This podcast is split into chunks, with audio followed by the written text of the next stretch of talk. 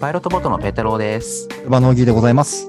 ペータローとオギーのスタートアップキャストでは、資金調達を中心とした注目のスタートアップニュースを毎回10分ほどでお届けしています。はい、よろしくお願いします。あの、3月の11日に収録しているんですけれども、あの私は花粉がやばいです。花粉ですね。もう今日すごい暖かかったですからね。そうだね。あの、ちょっと仕事の合間とかにカフェに行ったりするんですけど、目をこする以外何もやってない。やっぱりもう外に出たらダメなんですかうん、な吸収んすると。なんだろうね。自転車こいでる時とかはね、意外に平気なんだよね。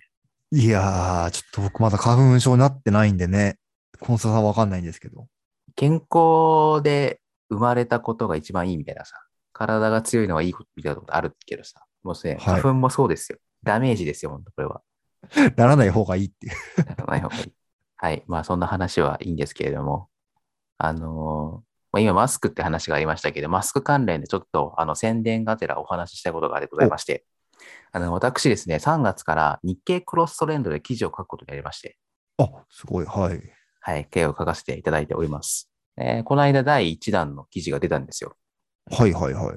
あのタイトル読み上げると、マスク生活が生んだ正気、歯科矯正、美容医療の利用者が増急増っていうところででマスク生活をしたら歯科矯正と美容医療する人が増えたよねって記事なんですけど、なるほどね。見えないからってことですか。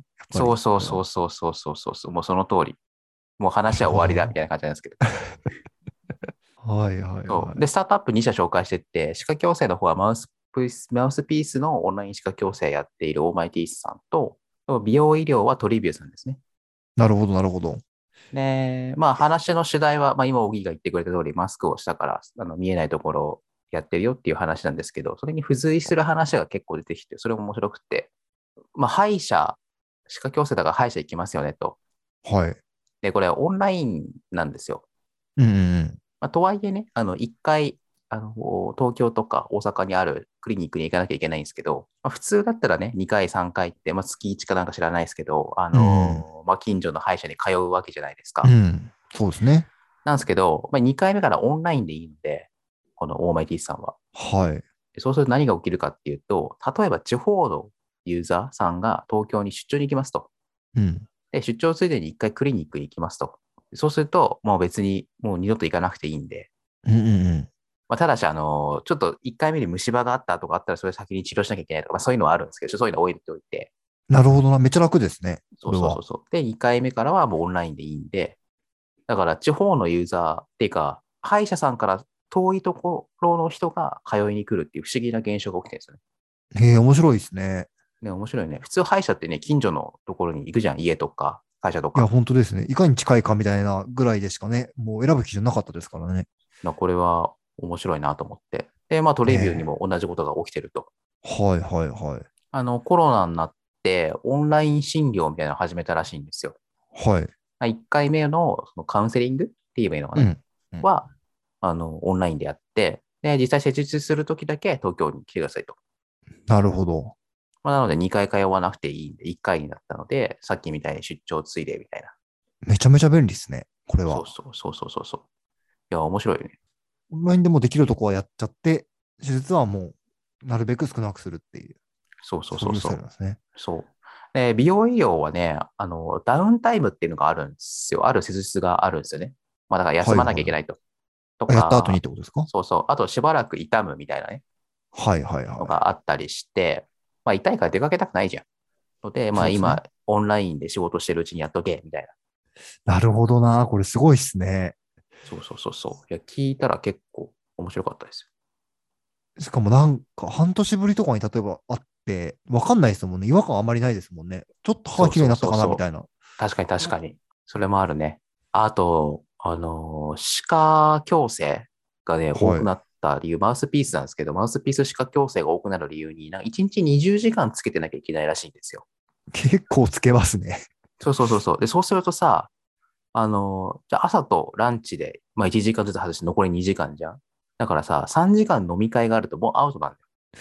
なるほどな。そっか、それ食べれないですもんね。そうそうそうそう。で、まあだから飲み会ない毎日でやっとけとなるほどな。いうのもあるらしいですね。あとね、まあ割とここまではね、女性も多いような気がするんですけど、男性に関わりそうな話をしてるとね、あのトリビューでね、男性の利用者が増えてるらしいんですよ。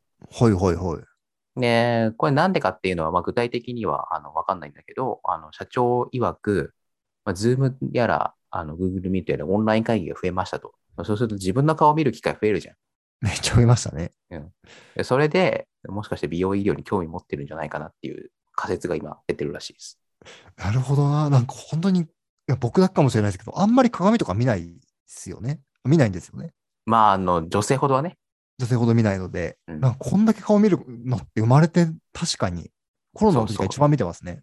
そうそうそうそうそう。鏡よりなんかズームの方が見るじゃんみたいそうですね、うな。ん。で気になるっていう。だからヒゲ脱毛とかも増えてるらしいですよ。なるほどな。ちょっと気になるなっていうのが、気になり始めちゃうともうそういうの気になっちゃいますもんね。うん。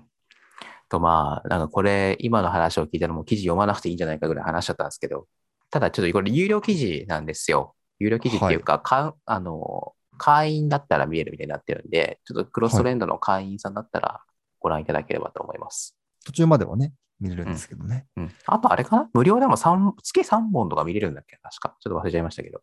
なるほど、なるほど。はい。なので、ちょっと覗いてみてください。でというわけで、この収録があった週がですね、第2水曜日だったんですよ。もうこのポッドキャスト聞いていただいている方にはもうお気づきだと思いますけど、第2水曜日はあのマンスリーピッチがございましたと。マンスリーピッチはサイバーエージェントキャピタルさんがやっている投資家向けのスタートアップピッチプレゼンイベントですね。はい。で、そこでね、一社ちょっと気になったところがあったので紹介したいと思うんですけど、ありがとうございます。はい。あの X キュキュラでいいのかなこれ X キュラ。で、 X キュラ X はい。で、XR セラピーっていうサービスを運営しているんですよ。で、まあ、例えばなんですけど、これも花の話なんですね。ティースの話なんですけど、うんうんあの、なんか歯科恐怖症っていうらしいんですけど、まあ、歯医者さん怖い、歯医者さん怖いですと。うん、うん。ちょっとわかる。うん。 まあね、まあ、好きな人はそんないないと思うんですけど、 えあの、20人に1人ぐらいいるらしいんですよ。えめっちゃいますね。 ち結ょっと構いるよびっねく。りしますね。ね、5%じゃん。 5%ですね。すごい。はい。なんかね、静脈内鎮静法っていう、まあ、注射するのかなまあ、多分鎮静剤みたいなのだと思うんですけど、あの、それをやる方法とかもあるんですけど、まあ、注射するし、 あの食事制限とかもあるし、で、うん麻酔らしいんですよね。うん。それこそダウンタイムじゃないけど、ちょっと落ち着く時間も必要だし、で、あとね、あの保険が効かないらしいんですよ。そうなんですね。そうそう、だから高くなっちゃうし、まあはい。とにまあ、とにかくなんかあんま、まあ、ウェルカムなやつやつじゃないと。うんうんうん。で、何がしてるかっていうと、あの、XR セラピーっていう、まあ、もう名前の通りなんですけど、はい VR によって治療中の痛みとか不安を軽減しようと。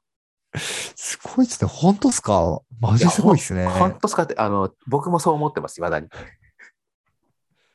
ほんまがいなと思ってるんですけえど、えあの、呼吸、例えばね、その VR をして、なんかまあ海の映像とか、なんかランニングの映像とか、まあなんか自然っぽいのが多いのかな多いんですけど、まずそういうの出てきて、あと、なんか、お息を大きく吸いましょうとか、なんか心理療法を取り入れてナレーションが出てくるらしいんですけど、そうすると、なんかね、はい痛みが軽減されたりとか、まあとにかく治療に有効ですというすごいですね。結果が出てるらしいですよ。すごいな。すごいよね。未だに本当かと僕は思ってるんですけど、いやーこのね、この言ってる麻酔と僕が知ってる麻酔が同じかどうかわかんないです けど、結構麻酔痛いじゃないですか。そもそも打つ時も痛いですし、終わった後あそうだっけ、あそうなんですよ。僕結構歯で苦労してるんで、あの、あ、そうだよね。前歯折ったりね。前をお取りしてるんで、半日ぐらいご飯食べれなかったりやっぱりするんでね。うんうんうん。これすごいですよ。VR ですよね。VR ゴーグルしてやればもうんうめちゃめちゃ少なくなるんですよね。これそうがだねきっと。。そうだね。で、まあ、例で歯医者出したんだけど、まあ、歯医者以外にも使えるっぽいので、わかんないけど、リハビリとかにも使えるんじゃないいや、すごいものがあるんだなと思って。というわけで、はい。あの、次のニュース行きたいんですけど、やっと資金調達のニュースですよ。あの、これもね、歯です。歯ですね。今日は歯の日ですね。歯でいいです。えっと、トレジェムバイオファーマー株式会社という会社が、ん京都大学発ベンチャーとしてあるらしいんですけど、はい。ある、あるらしいですけど、あるんですけど、その会社が資金調達をしておりますと。で、この会社が何をやっているかっていうと、えっと、ちょっとプレスそのまま読み上げますね。はい。トレジェムバイオファーマ株式会社は、京都大学大学院医学研究科航空外科分野の、えー高橋准教授による長年の研究成果に基づいて、えーえー作られたベンチャーですと。骨形成タンパク質である BM リードの働きを阻害する分子 USAG1 が歯の発生過程に関与し USAG1 を抑制する中和抗体によって無視症モデル動物で欠損死が 読めない。なん骨とともに回復することを明らかにしましたっていう。で、まあ、うにゃうにゃ書いてあるんですけど、あのすみません、あの、単語の意味は全くわからないんですけど、はい。はい、あの、助詞、助動詞しかちょっと僕にはわからないんですけど、何を言ってるかえー、難しすぎますね、これは。えー分かった名詞は高橋先生だけなんで すけど、あタンパク質とかですよね。確執とか聞いたことはあるみたいな。 で、あの、なんか中身で、あの、ざすっごいざっくり要約すると、あの、歯の再生医療って言っていいと思います。ね、歯って折れたらもう再生しないと思ったんですよね。え再ー、生すそうるでらすしいよです。。いや、これはね、僕も歯が今ないのでね、歯が今ないのあで、ね、の、 今っていうかね。差し歯してるんで、まあ、一応歯はあるっていう概念なんですけど、それは。うん再生してくれたら嬉しいですね。まあそうだよね。いや、まあどうしてもね、はその、事故やら何やらで、あの、折れちゃうとかね、なくなっちゃうっていうのもあるし、あと、僕全然知らなかったんですけど、先天性無視症、まあ先天的に歯がないっていうそうなんですよ。うん方がいるらしくって、まあなんか、そんなすごい珍しいってわけじゃなくて、結構いるらしいんですよね。そうなんですよね。